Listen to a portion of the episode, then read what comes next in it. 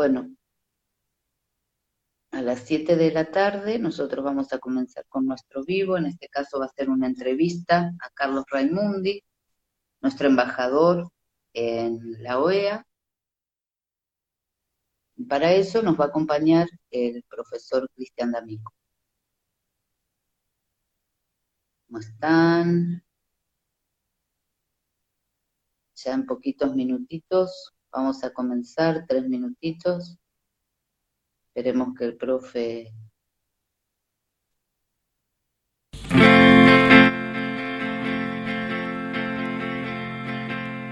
Cristian se sume a nuestro vivo para poder realizarlo con nosotros. Cientos de momentos fríos y soledad. Bueno, estamos esperando a Cristian. No puede unirse, dice Cristian. Eh, a ver, lo invitamos nuevamente. A ver si puede unirse con nosotros. Ahí te mandé la invitación, eh, Cristian. Fíjate si puedes unirte ahora. Ah, ahora sí. No podías unirte recién. ¿Cómo estás, Cristian? Bien, hola, ¿qué tal, Nancy? ¿Cómo estás? Bien, todo bien. Eh, en un ratito, empecé unos minutitos antes porque viste que eh, el embajador tiene media horita nada más. Entonces nosotros podemos hacer una, eh, una breve presentación como para después poder arrancar con la entrevista. Eh, en este caso yo, hice, un resumen con respecto a quién es eh, Carlos Raimundi y la idea es que nos pueda contar cuál es el rol de la OEA frente a los estados americanos, ¿no? Que nos pueda contar algo de qué se trata esto, principalmente para nuestros jóvenes, saber cuál es la función. En este caso, nosotros hoy vamos a entrevistar a Carlos Raimundi, él es abogado, docente universitario, fue diputado de la provincia de Buenos Aires, secretario del Partido Solidaridad e Igualdad.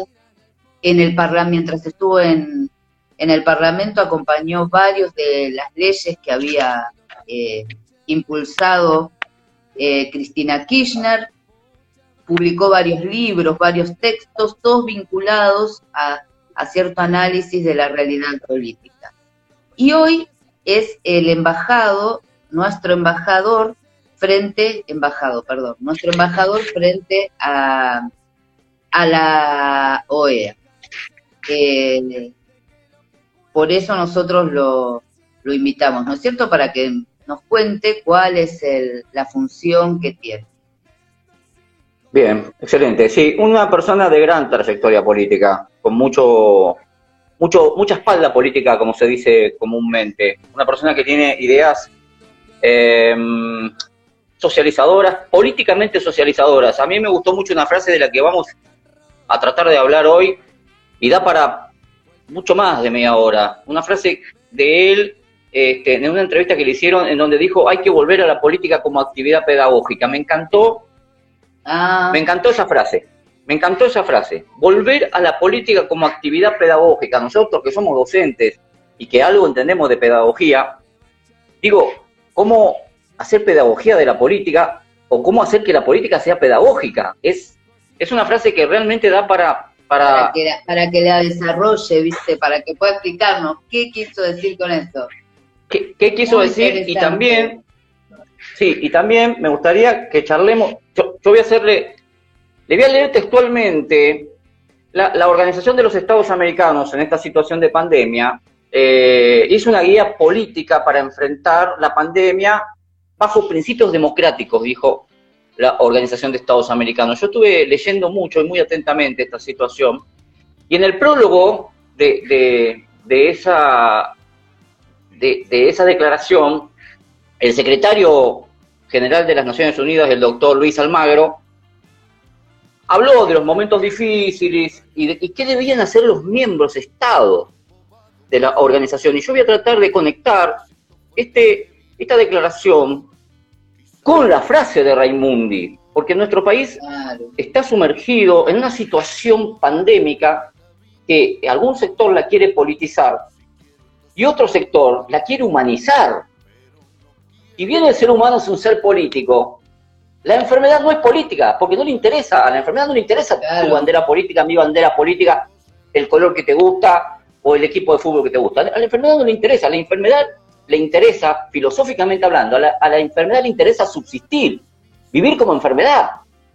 Porque eso es otra vida distinta que le hace mal al ser humano, pero en, definitiva, la, enfermedad quiere progresar y le importa nada. Le importa nada tu postura política, tu situación económica, tu edad. Le importa nada tu edad.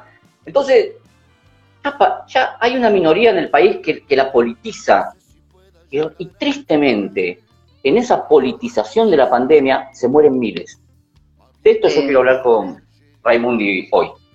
Bueno, ahora voy a intentarlo invitar, que no, estoy, eh, no lo estoy pudiendo invitar.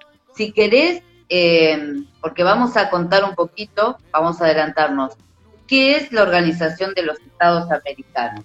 ¿No? ¿Por qué, ¿Por qué se conforma? Es eh, digamos, es, iba a decir viejísima, me refiero a que tiene sus años, es una de las primeras organizaciones, como decís vos, que intentan politizar algo que no tiene que ver con eso, que bien vos lo describiste, eh, la enfermedad no, le interesa. Claro, tal cual. Mirá, la, la, la OEA, que fue creada en 1948, recordémoslo a los queridos no sé cómo se dice, ¿cómo se le dice a, los oyentes? Yo, digo televidentes, pero seguramente se debe instagranero, diría yo. a los instagraneros, bueno, contémosle que en 1948, no olvidemos que eh, para, para ese entonces el mundo estaba sumergido en una guerra absurda, estúpida podría decir, o por o con, el mundo estaba dividido en dos ideologías políticas, así de sencillo. Y, los, pobres seres humanos que, que, la veían y la sentían y la sufrían, de alguna manera necesitaban un, medio conciliador. Y en 1948 se crea la, Organización de los Estados Americanos. Y una de las primeras consignas, o de los primeros propósitos de, la OEA es afianzar la paz. ¿Qué es afianzar la paz? ¿Qué tiene, qué tiene ¿Qué tiene que hacer un Estado para afianzar la paz? Eh, y otro de los propósitos es la seguridad del continente. ¿Cómo un continente puede ser seguro? Nosotros tenemos que usar la historia. Nosotros tenemos que, por ejemplo, un continente seguro. Dentro del continente, ¿qué hay? Hay países. Dentro de los países hay provincias, etc. Para que un continente seguro, para que un continente sea seguro, tiene que haber una unión, tiene que haber una unión entre países. Y esa es la intención de la organización, y ahí está lo, está diciendo, ¿no? organización de los Estados Americanos. ¿Cómo entre todos lograr afianzar esa paz para todos, no para unos? Como todas las, cuestiones, ¿no? También se politizó, también es política la OEA, sin ninguna duda. Y, también sabemos, y otra es otra cosa que quiero hablar con, con Carlos Raimundi, sabemos que Estados Unidos tiene, tiene una, una injerencia importante. Y no es lo mismo el gobierno de Donald Trump que el gobierno de Biden. Entonces, otra cosa que podemos hablar y me gustaría hablar con Carlos Raimundi es, ¿qué cree él que va a hacer Estados Unidos en una cuestión eh, política dirigida por Biden, que tiene una ideología absolutamente distinta a Donald Trump. Ahora, otra de las intenciones que tiene la OEA es prevenir, prevenir, prevenir posibles causas, dificultades y asegurar una solución pacífica. ¿Para qué? Para las controversias que surjan entre los Estados miembros. Y vos fíjate que hay una controversia.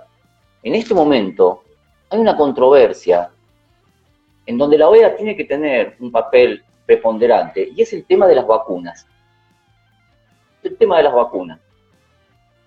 Eh, todos los países están peleando por las vacunas. Todos los países están queriendo atesorar vacunas contra el COVID. Y ahí la Organización de los Estados Americanos tiene que tener una postura. Por eso, por eso lanza esa, esa intención, o esa carta intención, si se quiere, eh, que se llama Guía de Acción Política para enfrentar la pandemia COVID. Y acá nos vamos a ir a la filosofía, ¿no? ¿Qué tipo de pandemia es el COVID? Es una, es una, ¿Realmente es una pandemia por una enfermedad, por un virus, o hay otro tipo de pandemia que acompaña al COVID? ¿Hay una pandemia ideológica atrás o al lado del COVID? ¿Hay una pandemia política? ¿Hay una colonización de las ideas con la pandemia COVID? Hay que empezar a, pensar, hay que, hay que pensar a, a inmiscuirse y meterse muy adentro de las cuestiones. Si vos lees, si todos empezamos a leer el mensaje que hay detrás de la enfermedad, la enfermedad es una enfermedad, está claro.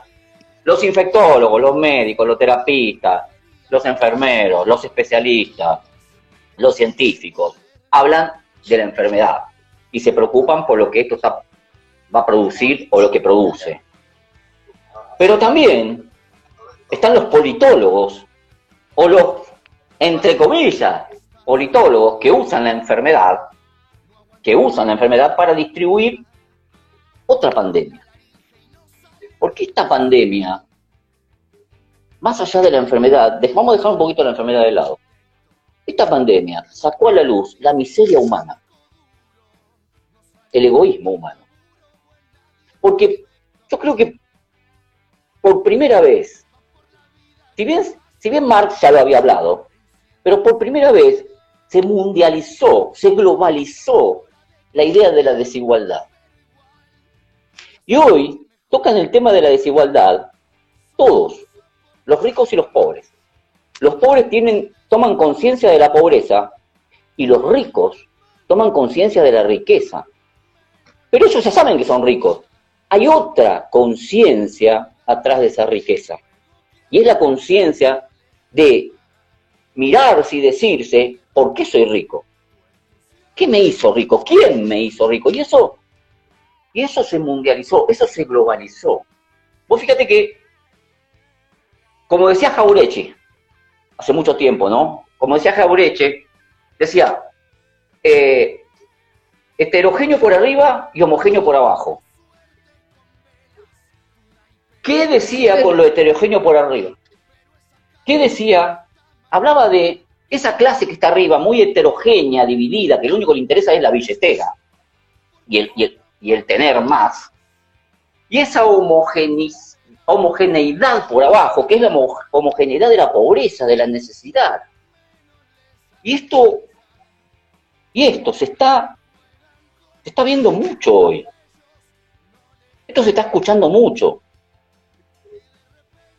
mundialización, mundialización o globalización de la conciencia. ¿Quién está del otro lado? ¿Quién está atrás de la pandemia? ¿A quién le conviene la pandemia y a quién no? Al ser humano no le conviene porque la pandemia no, como dije antes, no diferencia entre rico y pobre. Mata a los ricos, mata a los pobres. Enferma a los jóvenes, enferma a la gente grande. Antes enfermaba a la gente grande. Ahora los especialistas están diciendo, están azorados porque están viendo jóvenes en las terapias intensivas. Entonces a la pandemia no le va ni le viene. Tu edad, tu estatus social, tu situación económica, no le interesa. Eso a la pandemia no le interesa. Pero sí le interesa la política. Y ahí tiene un papel fundamental la Organización de los Estados Americanos. En esta carta de intención, y como dice, esta intención busca promover la, la funcionalidad, funcionalidad y vigencia de los principios democráticos. Hay que analizar ¿qué son los principios democráticos? ¿Qué es un principio democrático? Ahí, está Carlos Raimundi, hola Carlos. Ay, perdón, eh, Carlos. Perdón, pero pensé, yo, yo lo arreglé primero con el profesor Cristian D'Amico, porque pensé que usted ya manejaba el Instagram. Y... he hecho, he hecho alguna vez, pero hace, hacía Claro, como yo vi que yo vi vivos suyos, creí que ya... lo que pasa es que no los manejo yo, me los maneja una persona desde Buenos Aires, así que... Ah. Pero bueno, aquí estamos, ya estamos. Bueno, buenísimo. ¿Qué tal, bueno, yo hice una, una presentación, yo soy la profesora Nancy, estamos con Cristian, eh, hice una, un breve resumen sobre eh, su carrera, eh, bueno, hablé sobre diferentes intervenciones que usted ha realizado. Y en este caso, la charla de hoy tiene que ver principalmente con conocer o para contarles a los chicos, nosotros estamos en el Instagram de la Escuela José Hernández, eh, cuál es el rol de la OEA hoy, ¿no? Mm. Ya contamos que usted es eh, nuestro embajador. Sí. Bueno, este, bueno, digamos, empezamos entonces. Sí, sí cómo no, por supuesto, por favor. No, digamos que mm, primero la Organización de los Estados Americanos eh, fue creada en el año 1948, poco tiempo después de, de finalizar la Segunda Guerra Mundial, que fue tan, tan determinante para, para dibujar el, el, sistema de poder en el mundo, imperante en el mundo de, aquel, de aquellos de aquellos tiempos, una, una, guerra que había terminado con el, nazismo gracias a la intervención del ejército de la Unión Soviética, lo que entonces era la Unión Soviética, que, que despeja del nazismo todo el territorio de Europa Oriental y por lo tanto se, instala, digamos, como potencia dominante sobre esos territorios y, desde luego influyendo mucho sobre el continente asiático. Y los Estados Unidos que liberan o que ayudan a liberar toda la parte occidental de Europa eh, y que también entonces se erigen como, como vencedores. Lo que sucede es que el, todo el aparato publicitario, todo el aparato cultural, sobre todo a través del, cine y de la industria del cine y de la televisión, eh, erigen a, los Estados Unidos, sobre todo nuestra, nuestros territorios americanos, como el, verdadero o el principal defensor, eh, triunfador de esa, de esa guerra.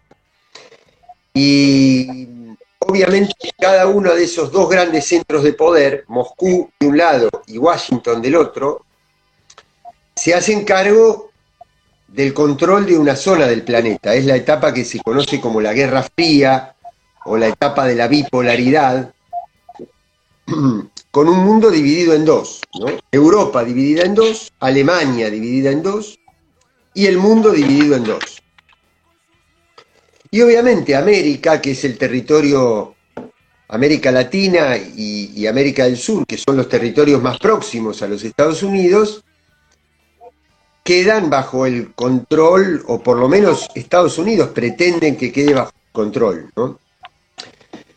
Y como se había creado después de la guerra para tratar de garantizar cierta, cierta convivencia entre los principales países del mundo, se habían creado algunas organizaciones como la Organización de las Naciones Unidas y algunas organizaciones económicas como el Fondo Monetario Internacional, el Banco Mundial, en el americano se crea la Organización de Estados Americanos, la OEA. En aquel momento eran menos países los fundadores porque hay muchos países, sobre todo del Caribe, y de América Central, Guyana, por ejemplo, Jamaica, Trinidad y Tobago y demás, y varias islas del Caribe que hoy son estados soberanos, pero que en aquel momento no lo eran, eh, se independizan mucho más tarde, digamos, en la década de los años 60 y 70, como, como sucedió con muchas colonias africanas, por ejemplo, y, de Medio Oriente. Eh, entonces, el, predominio que ejercen los Estados Unidos en toda esta región es muy, muy grande. Es cierto que en lo formal, eh, todos los, todos los votos, cada, cada país tiene derecho a un voto.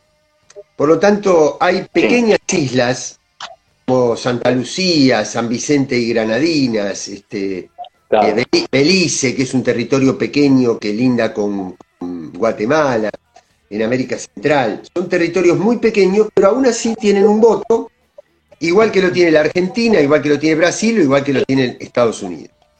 Así que uno podría decir de esa forma que es una organización democrática. Claro, pero ¿qué sucede? Después está la realidad. O sea, por, en un lado están los reglamentos escritos y en otro lado está la realidad, la correlación de fuerza, las relaciones de fuerza, las relaciones de poder.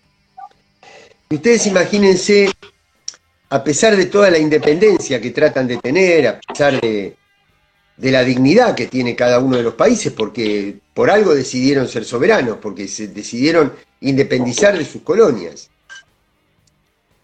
Em, y aún así, por ejemplo, estos países que, cuya ingreso fundamental es el turismo. Imagínense en el año 2020, con pandemia, y en todo lo que va de 2020, no tuvieron ingresos. Y agreguen, agreguen a esto la presencia de dos huracanes que fueron los más fuertes de todo de, los últimos 100 años. Entonces, necesitan ayuda. Necesitan ayuda, no tienen ingresos. Bueno, imagínense, ¿quién lo puede ayudar? El, Salvador, Honduras, eh, una Argentina endeudada como nunca antes se había visto. Y no, los ayudan los Estados Unidos, Canadá. Entonces, eso naturalmente, yo no quiero decir nada que vaya en contra de los intereses o de la dignidad de cada uno de estos países, pero naturalmente influye. Entonces, ustedes imagínense cualquier relación, imagínense que eh, somos nosotros y las, personas que están escuchando, todas valemos lo mismo, pero yo tengo el 80 o el 90%, el 85% de la riqueza de, de todos los que estamos escuchando. Sí, eso o yo tengo las vacunas, que hoy sería eso. Bueno, lo podemos trasladar a, eso, desde luego, para, para darle más actualidad. Entonces, imagínense cuán democrático puede ser un organismo de, esta, de estas características. Fíjense que cuando, cuando Cuba en 1960 decide adherir al bloque soviético, después de la Revolución Cubana de 1959, los Estados Unidos deciden eh, como no podían tolerar eso, porque su principal disputa era con la Unión Soviética, deciden separar a Cuba de la, de la OEA. Y obligan a todos los países, a todo el resto de los países, a romper relaciones con Cuba, la Argentina incluso. Rompió relaciones diplomáticas. El único país de toda la región que no rompió relaciones fue México, que tiene una historia de cierta neutralidad, ¿no? Este, con relación a sus relaciones exteriores. Luego, en, luego el, justicialismo en el año 73, con el gobierno de Cámpora, restablece relaciones con, Cuba. Bueno, todo eso se debía a que al, poder, a la influencia que ejercen los, los, Estados Unidos. Después tenemos un segundo problema detrás de eso. Ahora que usted dijo, usted se refirió a las vacunas, eh, Hoy tenemos, por ejemplo, tenemos países que tienen una capacidad adquisitiva mucho mayor que otros para comprar vacunas. O sea, ahí tenemos una primera asimetría entre estados más poderosos y estados menos poderosos. Pero después tenemos una segunda asimetría, que es que aún, aún los estados más poderosos eh, no lograron que se cumplieran todos los contratos de compraventa de vacunas. Y, ahora los propios Estados Unidos le han pedido a los laboratorios privados que liberen las patentes para poder eh, garantizar mucha más fluidez en el tránsito, no solamente liberar las patentes. ¿Qué significa liberar las patentes? No solamente que no reciban dinero por los derechos de propiedad intelectual, sino que sean capaces, por ejemplo, un laboratorio que es fuerte en la producción de un eslabón de la cadena, del antígeno o de la vacuna, pueda acordar con otro que es más fuerte en otra cosa, entonces cooperan entre sí. Y entre los dos hacen una vacuna en menos tiempo que lo que le lleva a cada uno de investigar toda la cadena eh, tecnológica. Bueno, no se puede lograr. Entonces, ahí tenemos un, segundo problema, que ya no es entre unos estados y otros, sino entre el poder público y las corporaciones privadas. Y lo mismo podríamos trasladar a los grandes servidores de la tecnología digital. Ustedes imagínense, no, yo creo que nadie podría asociarme a mí con ningún rasgo del expresidente de Estados Unidos, de Donald Trump. Pero el hecho de que yo el hecho de que yo no tenga nada que ver con él no quiere decir que yo no observe con mucha preocupación que, que la empresa Twitter eh, le cerró la cuenta.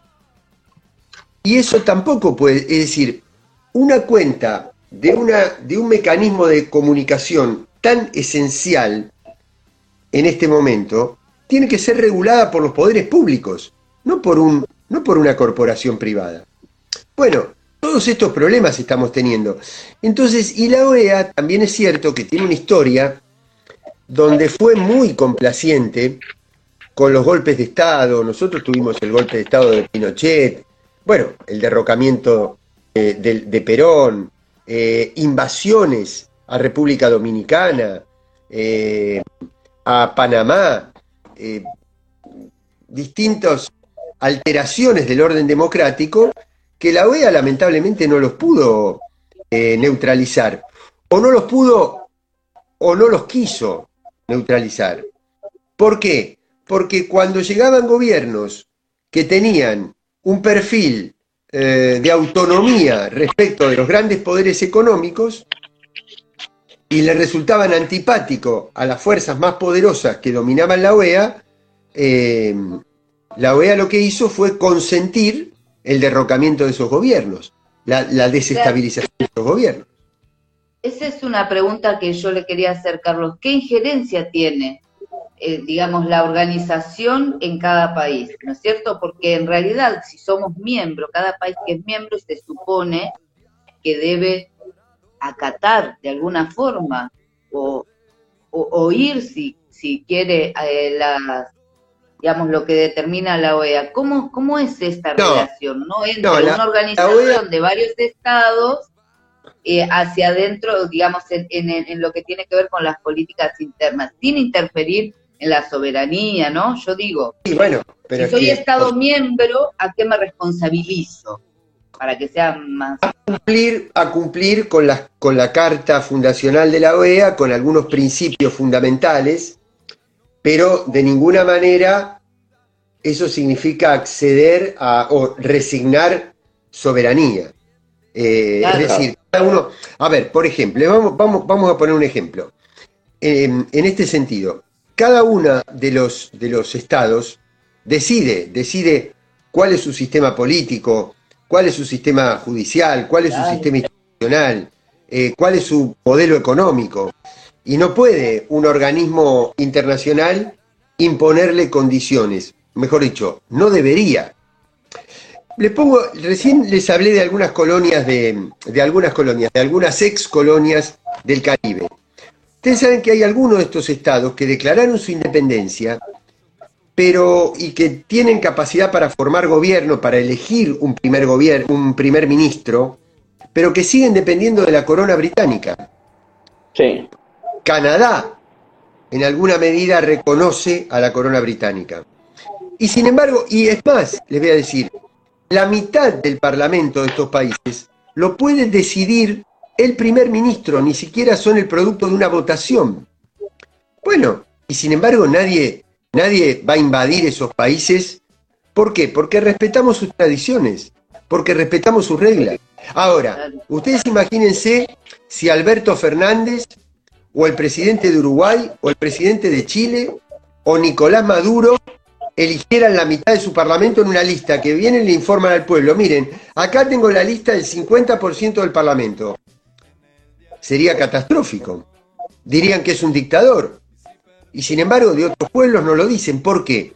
Porque hay tradiciones, porque hay historias, porque hay realidades y porque cada país tiene el derecho, es decir, que Cuba no tenga el mismo sistema electoral que tenemos nosotros, esta es mi opinión personal, ¿eh? pueden opinar completamente distinto, tanto ustedes como los, los que están escuchando. Pero el hecho de que, de que Cuba eh, no tenga exactamente el mismo sistema electoral que tiene nuestro país, no quiere decir que no tenga un sistema electoral.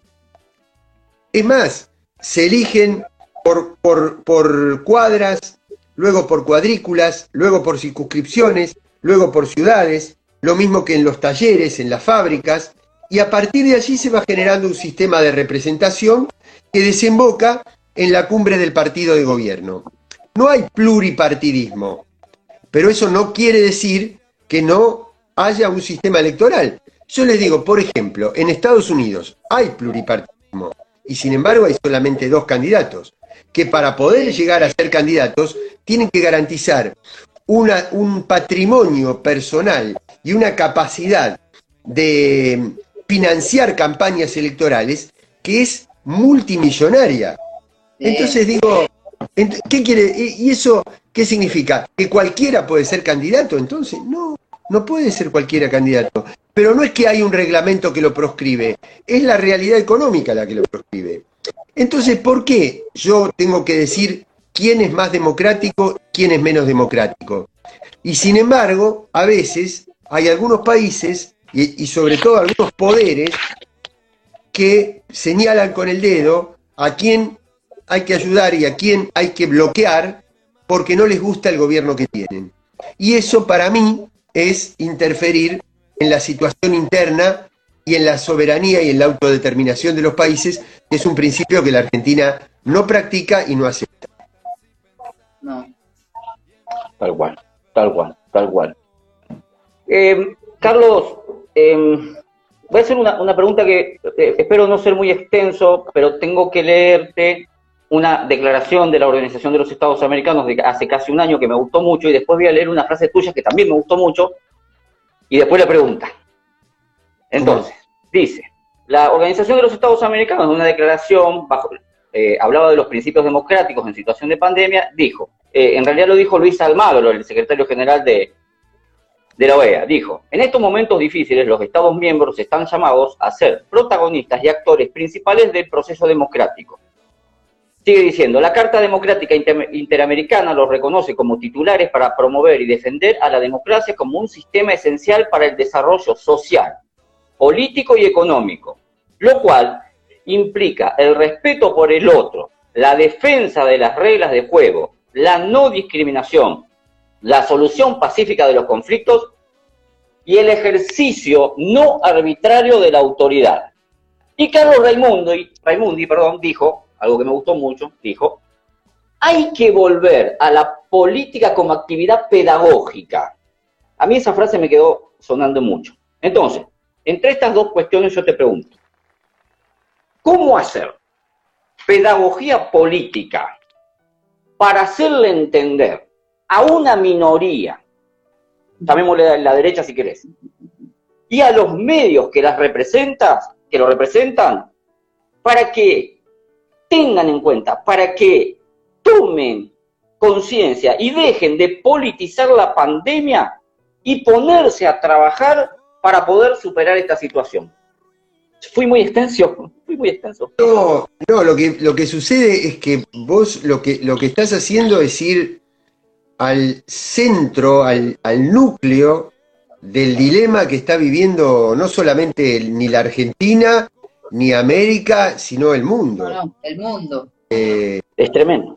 Es decir, Yo creo que en este momento, desde luego que hay un momento geopolítico muy especial porque todos los indicadores del eje noratlántico, digamos, que primero fue, estuvo expresado por el Imperio Británico y luego por, por los Estados Unidos, y, que, y que se expresa no únicamente a través de las instituciones políticas de estos, de estos estados, sino a través de un sistema de poder económico que traspasa las fronteras de los estados, que es transnacional. Entonces, eso, ese eje noratlántico que, que dominó prácticamente el mundo eh, en los últimos 300 años más o menos, tal vez más, y que aparecía después de la caída de la Unión Soviética en 1990-91, eh, pues primero cae el muro en el año 89, pero hasta que termina de disolverse la Unión Soviética pasa un año y pico más. Claro, parecía que todo el mundo quedaba, al ser derrotado el bloque socialista, que el mundo quedaba bajo el dominio o el predominio del bloque capitalista. Pero claro, el bloque capitalista tampoco logró eh, resolver las grandes tensiones que vivía la humanidad, básicamente la de la desigualdad y la de la pobreza. Al contrario, desde ese momento en adelante se desencadenó un proceso de concentración de riqueza tan frenético que se torna absolutamente inmoral. Y eso genera tensiones, malestar y deslegitima ese orden unipolar. Y al mismo tiempo, durante todo ese tiempo, cuando algunas potencias eh, subestimaron, subestimaron ese proceso, fue emergiendo un nuevo actor, que es China, y que a principios de este siglo hace un acuerdo con la Federación Rusa en lo que se llama el Acuerdo de Shanghai o el Consenso de la Organización de Shanghai, y entonces constituyen un eje eurasiático cuyos indicadores, a diferencia del otro que va declinando, este va ascendiendo.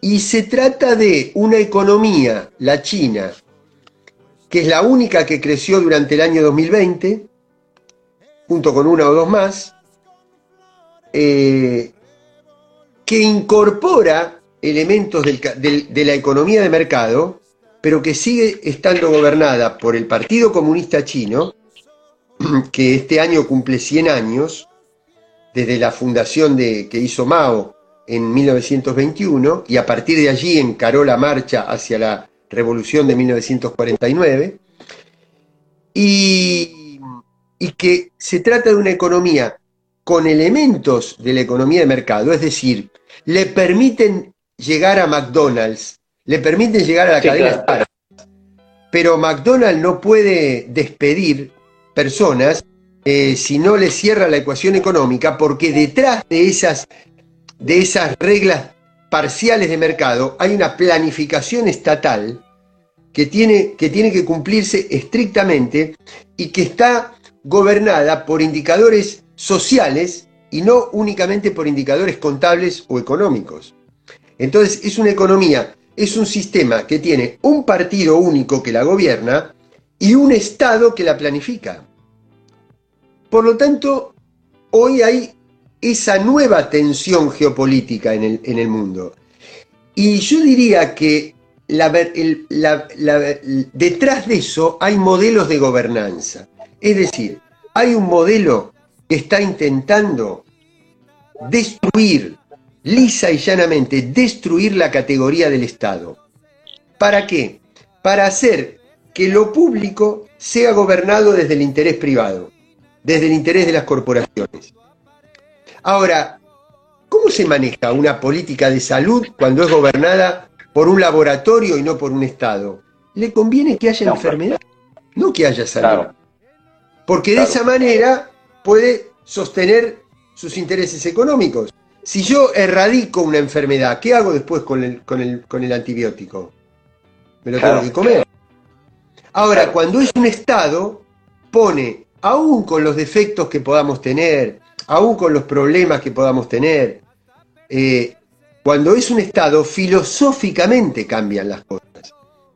Porque de lo que se trata es de defender con aciertos y con errores el interés general, no el interés particular. Eso, es, en, esa, en, ese problema está el mundo. ¿Y qué es lo que sucede? Que los grandes medios de comunicación ya no son medios de comunicación, son brazos ejecutores de los intereses de estas corporaciones económicas.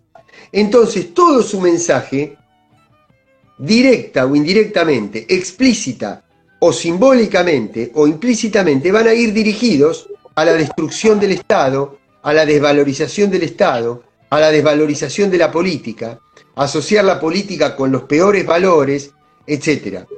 Entonces, ¿cómo se puede hacer para modificar esa, esa situación? Bueno, por eso te digo que tu pregunta es central, pero es una pregunta que yo creo que si alguien te la pudiera contestar en un vivo de Instagram, se convertiría en un líder mundial o estaría mintiendo.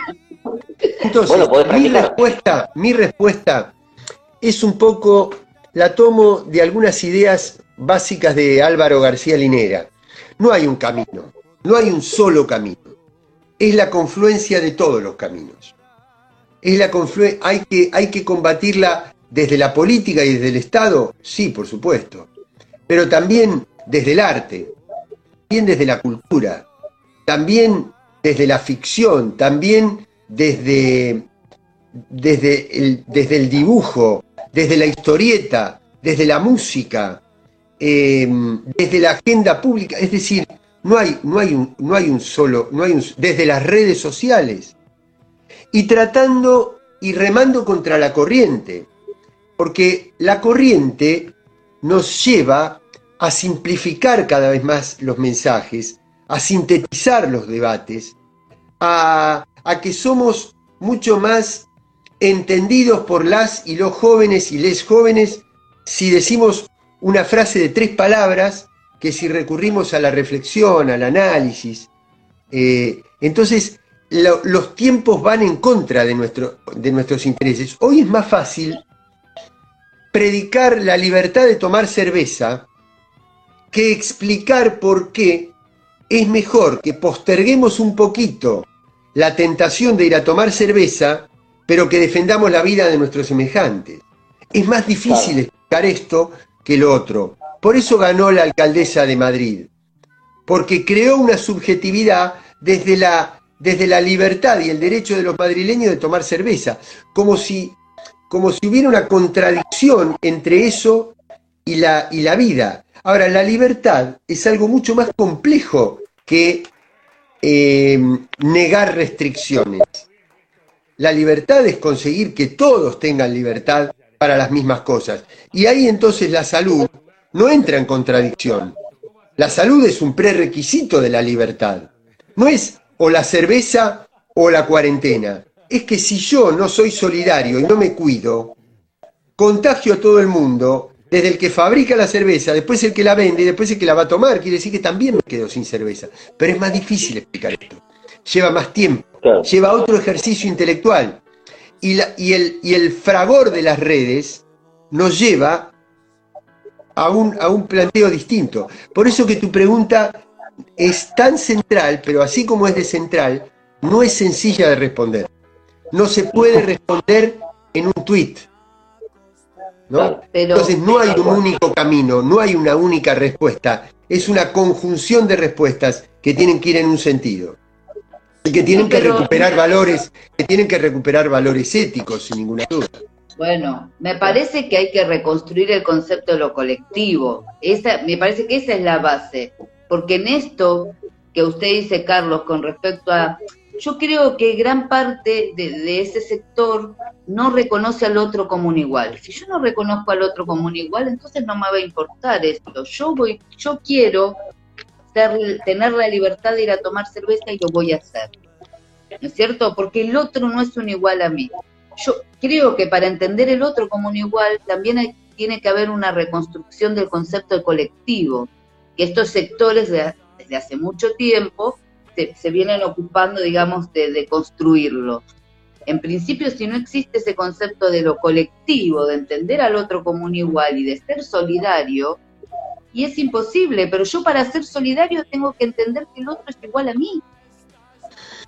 Sí, sí, totalmente de acuerdo. No, tengo, no tengo nada para, para, agregar o para objetar a eso, al contrario, lo, dijiste vos y yo me, siento totalmente expresado por tus, por tus palabras. Dicho en otras palabras, esta cuestión de lo de, de que si digamos ellos asocian ahora, está de moda, asociar a los que planteamos los colectivos con el comunismo. Con que si yo hablo de valores colectivos, le voy a expropiar el auto a tu papá y no te vas a poder ir de vacaciones y un día le voy a expropiar tu casa y otro día, ¿no? En, esta simplificación de los, de los mensajes, cuando la verdad, eh, yo quiero yo quiero defender las, o sea, los, seres humanos tenemos toda una parte ontológica en la que somos iguales. Eh, cuando nace un, bebé, mm, ontológicamente ese bebé que nace en un hogar rico y en un hogar empobrecido, es igual. la desigualdad comienza después. La, la desigualdad comienza cuando cada uno sufre o, se, o se beneficia de la manera como se administró la política. La desigualdad no es un hecho de la naturaleza, la desigualdad es un hecho de la política. Entonces, hay una parte en que somos iguales, que es una plata cubrir una plataforma de derechos, una plataforma de dignidad, una plataforma de posibilidades, de alimentación, de vestido, de, mantel, de guardapolvo, de atención médica, etc. ¿Para qué? Para que a partir de eso, sí, cada uno pueda desarrollar sus particularidades. Y el que quiera tener una orientación sexual tenga la que él decidió, el que quiera tener un trabajo pueda ser lo más, estar lo más cerca posible de que ese trabajo exprese su vocación. Entonces, nuestro papel es garantizar la igualdad, no, el no la expropiación, no el colectivismo, sino la igualdad en todo aquello que, que tenemos que ser iguales para que a partir de ese momento podamos ser diferentes en todo aquello que hayamos decidido ser diferentes. buenísimo. Carlos, otra pregunta. Hace un tiempito también hablaste de algo que me interesó mucho, este, y, hablabas de la demonización de los procesos populares. Pregunto, ¿qué es un proceso popular y por qué se lo demoniza? Bueno, es que es, es, una manera diferente de plantearme lo mismo que planteaste anteriormente. Y me parece bien, me parece bien encarar estas cosas desde distintos puntos de vista para llegar a un, a un concepto más, más integral. Eh, a ver, nuestros países, por ejemplo, yo estoy seguro que si a un montón de personas le pregunto eh, si Perú es un país rico un país pobre, me va a decir que es un país pobre. O Bolivia. O, no sé, la provincia de Jujuy. Eh, y la verdad que no es así. Tienen una riqueza extraordinaria. Son países cuyos pueblos fueron llevados a una situación de pobreza, pero no son pobres. No son vulnerables. De, devienen en vulnerables por las políticas aplicadas. Ahora, ¿por qué son ricos? Bueno, por ejemplo, porque tienen litio, porque tienen cobre, porque tienen salitre, porque tienen minerales, porque tienen tierras raras, porque tienen biodiversidad. Por todo eso son ricos. Ahora, ¿qué es lo que sucede? Cuando estas minorías poderosas que han concentrado el capital y a partir de haber concentrado el capital desarrollaron cadenas de medios para que se transforme esa política de dominación en sentido común, entonces eh, te presentan como normal lo que no debería ser normal. A nosotros, hace poco tiempo, nos dijeron que, Chile era un gran modelo a seguir. Pero el problema es que Chile tuvo un estallido social fenomenal. Quiere decir que había un Chile oculto. Había un Chile oculto. Hasta, hasta pocas horas después de la elección de la primera vuelta de presidente en Perú, nadie suponía que un maestro rural eh, iba a ser eh, el candidato más votado. ¿Y por qué lo fue? Porque emergió un Perú oculto. El golpe de Estado en Bolivia trata de aplacar a los movimientos indígenas. Pero los movimientos indígenas dijeron, a nosotros queremos que nos gobierne un partido que expresa de alguna manera ese indigenismo mayoritario de Bolivia. Ahora, ¿por qué estaban ocultos? Porque fueron demonizados esos procesos porque fueron, porque se nos dijo que esa no era la realidad, que eso no era lo que había que expresar. ¿eh? Y, se, nos, se nos describía una realidad que era completamente distinta de la realidad profunda que están viviendo nuestros pueblos. Este, creo que debía eh, referirme a eso. Es decir, cuando, y entonces, cuando hay un, un proceso popular que trata de emerger y trata de decir, y trata de decir, eh, si el litio es nuestro, a ver, vamos, les voy a poner un ejemplo más de Argentina. Ustedes saben que nosotros tenemos laboratorios de productos agroquímicos eh, de extraordinario poder en la Argentina, que es lo que ha ensanchado el, el rendimiento por hectárea de nuestra agricultura, de nuestros cultivos. Si ese mismo laboratorio, si ese mismo laboratorio transnacional va a hacer ese mismo trabajo, ese mismo trabajo, va a aplicar el mismo agroquímico, el mismo componente, con la misma mano de obra, con la misma tecnología, con el mismo empaquetado, todo, en el desierto de Atacama o en, un desierto de Medio Oriente, no solamente no, no, no obtiene ningún resultado, sino que pierde toda esa inversión que hizo. Entonces, ¿por qué gana tanto ese laboratorio? ¿Por su trabajo? No, no es por su trabajo, porque ese mismo trabajo, si lo hace en otro lado, le resulta pérdida. Quiere decir que la renta extraordinaria de ese laboratorio es por la propiedad de nuestros recursos naturales. Pero esos recursos naturales no son del laboratorio, no son del monopolio, son del pueblo. Cuando viene un gobierno, cuando llega un gobierno que dice yo voy a defender esta renta para mi pueblo y no para esos grupos económicos, ese gobierno se convierte en cinco minutos en una dictadura, en un narcogobierno, en un gobierno comunista, en un gobierno que no defiende la democracia, etc. A eso me refería cuando decía se demonizan estos procesos a partir de la colonización cultural que ejercen esos grupos de poder y esas grandes cadenas de medios de comunicación. La otra manera de demonizar es a través de la condena pública de actos de corrupción. Actos de corrupción que al tiempo se demuestra que no eran reales, pero donde la sociedad ya está convencida que esos líderes populares eran corruptos. El y el lawfare. Sí, hablamos, hablamos sobre eso también en un programa. Hay una pregunta Carlos, que está en el, que, hizo un televidente, ahora un televidente, un instagramero, no sé cómo se dirá. Espérame que la busco, que ya hace ratito, lo que pasa es que no quería interrumpir y se nos va a acabar el tiempo y no quiero que, que hablaba sobre la diferencia entre por qué se medía con diferente vara los diferentes países.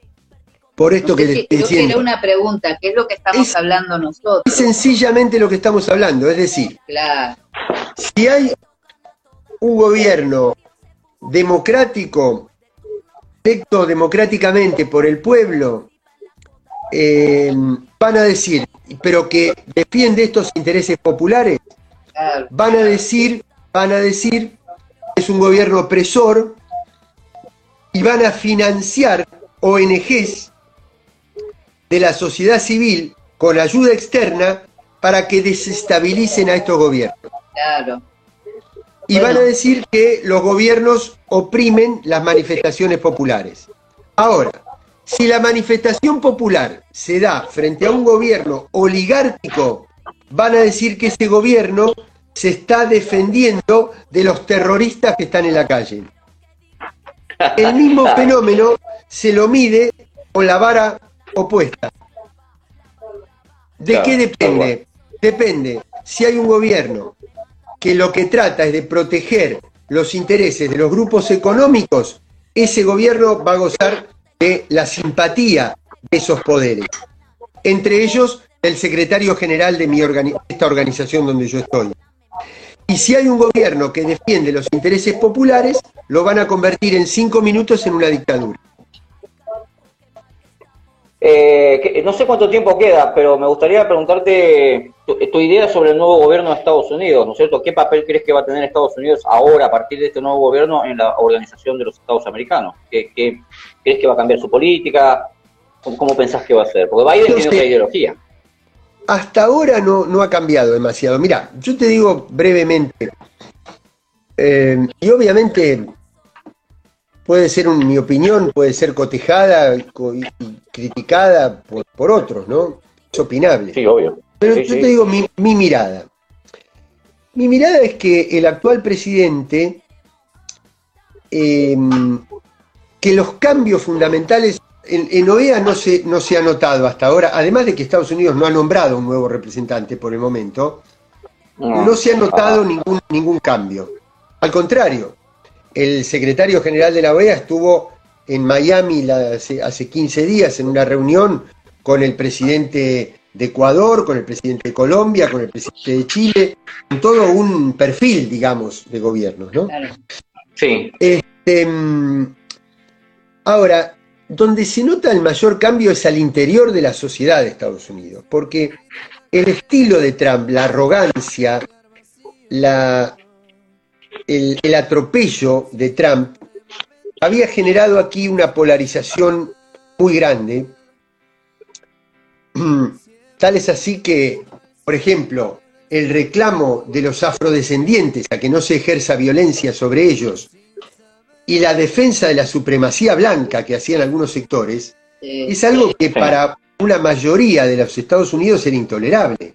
Entonces yo creo que Biden lo que hizo fue de alguna manera aliviar esa situación de tensión y de polarización que se expresó con los ataques al, Capitolio, por ejemplo. Sí. Ahora, hacia el exterior, todavía no se ven cambios muy notables, pero, pero el actual presidente planteó dos o tres cosas. Primero, plantea una política distinta frente a los inmigrantes plantea una política distinta frente al cambio climático. Em, entonces, eso es alentador de alguna manera. Ahora, la experiencia indica que el poder que tienen los discursos de los presidentes está limitado por la potencia que tienen el capital financiero transnacional. Es decir, uno puede tener el presidente más pacifista posible dentro de los Estados Unidos. Pero, ¿qué sucede con el, con el negocio de las armas que es multimillonario? Y para que ese negocio, que es independiente del presidente, se pueda sostener, hace falta tener guerras.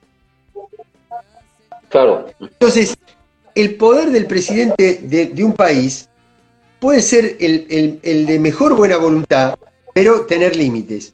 Y por otro lado, ahora el presidente ha hecho un discurso hacia el interior de Estados Unidos, que es un discurso que perfectamente podía haber hecho cualquiera de nosotros, porque planteó, por ejemplo, la salud no es un privilegio, sino un derecho. Em, lo mismo que la educación. Planteó que los Estados Unidos no se hicieron grandes gracias a Wall Street, sino gracias a la clase media.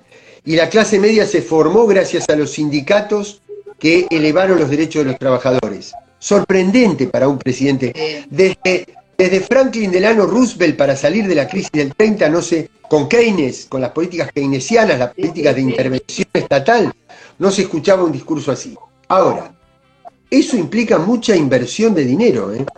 porque aumenta el, el pago de la hora de salario, aumenta los derechos sindicales, aumenta el financiamiento de la salud, etcétera. Y además, para crear empleo, se van a realizar muchas obras de infraestructura con dinero público, con inversión estatal.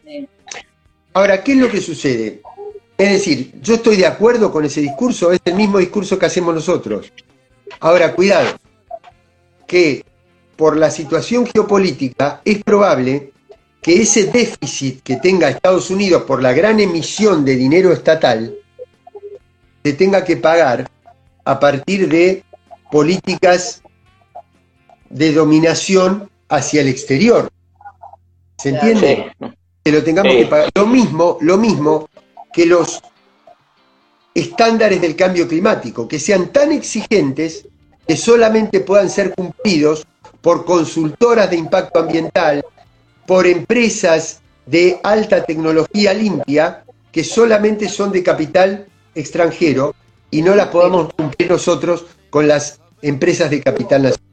Y que para cumplir esas normas del cambio climático tengamos que, em, que acceder, digamos, a las exigencias de esas empresas multinacionales que en general no son muy favorables a nuestros trabajadores y trabajadoras. Entonces, me gusta el discurso, pero por eso es tan importante tener una América Latina integrada y unida para que pueda responder en bloque, para no ser avasallada por esas políticas que en el discurso hacia el interior de los Estados Unidos suenan muy bien.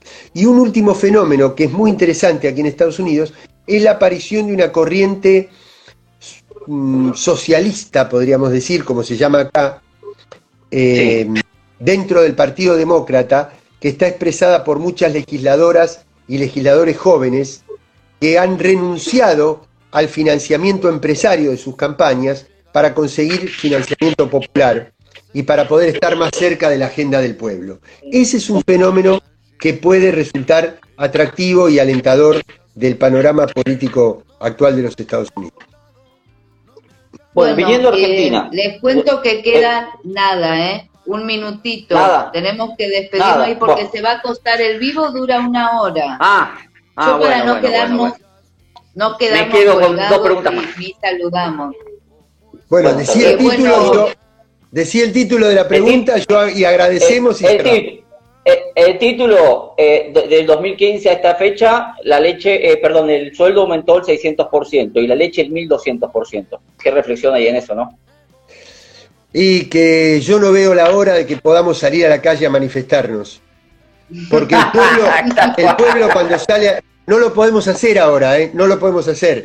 Tenemos que utilizar vías alternativas. Pero cuando el pueblo sale a la calle, cambia el curso de la historia.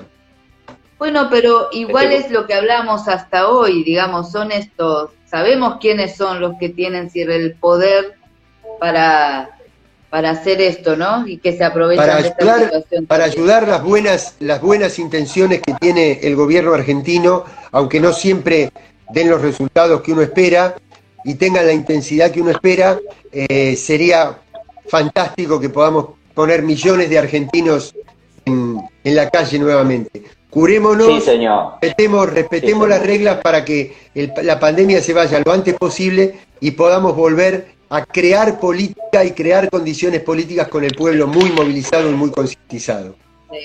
Tal cual. Bueno, eh, muchas gracias, eh, Carlos, por tu participación. No, eh, la verdad, por aceptar. Nosotros hacemos vivos en general de diferentes temas, tratando de, de, de, de poner en tensión algunas cuestiones que creemos que corresponde, que nos corresponde a nosotros como educadores. Si el vivo se mantiene un, tiempo, ¿no? Mándenme el enlace porque yo trato también de sacar partes y después divulgar junto con los ah, datos del programa de ustedes. Nancy, Nancy, por favor. Sí, sí. Yo después te lo mando. Y bueno, eh, feliz 25 de mayo para mañana. Gracias. Fuerza y tomemos la enseñanza de nuestros patriotas de mayo. Por favor, muchas gracias a todos por compartir este vivo. Muchísimas gracias, Carlos, Cristian. Bueno, nos estamos viendo. Mañana veremos algún lucro, algo para comer. Allá, Carlos, ¿vos tenés donde comer locro o no? No, pero es que acá hace mucho calor para comer locro. Yo hago ah, locro acá. Trato de hacer 25 de mayo, 20 de junio y 9 de julio, que es cuando, y si el 17 de agosto todavía hace frío, sigo haciendo locro, me sale bastante bien, pero ah, acá no, acá no porque saldríamos explotados. Bueno, igual, a ver, pará, igual acá en diciembre comemos eh, todos los alimentos son de así que porque estamos colonizados. Porque estamos Eso también es interesante. Estamos colonizados, bien lo dijiste, Carlos. Carlos, abrazo, Nancy, nos vemos. Muchísimas gracias, eh. nos vemos. Hasta luego,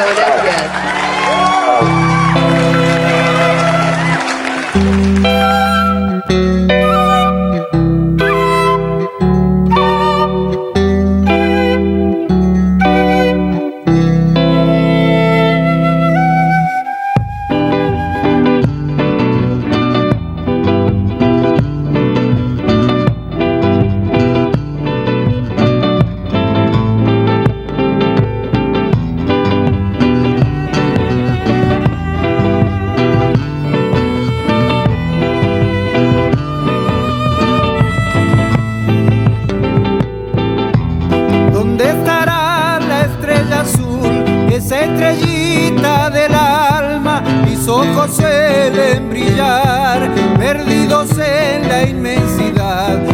En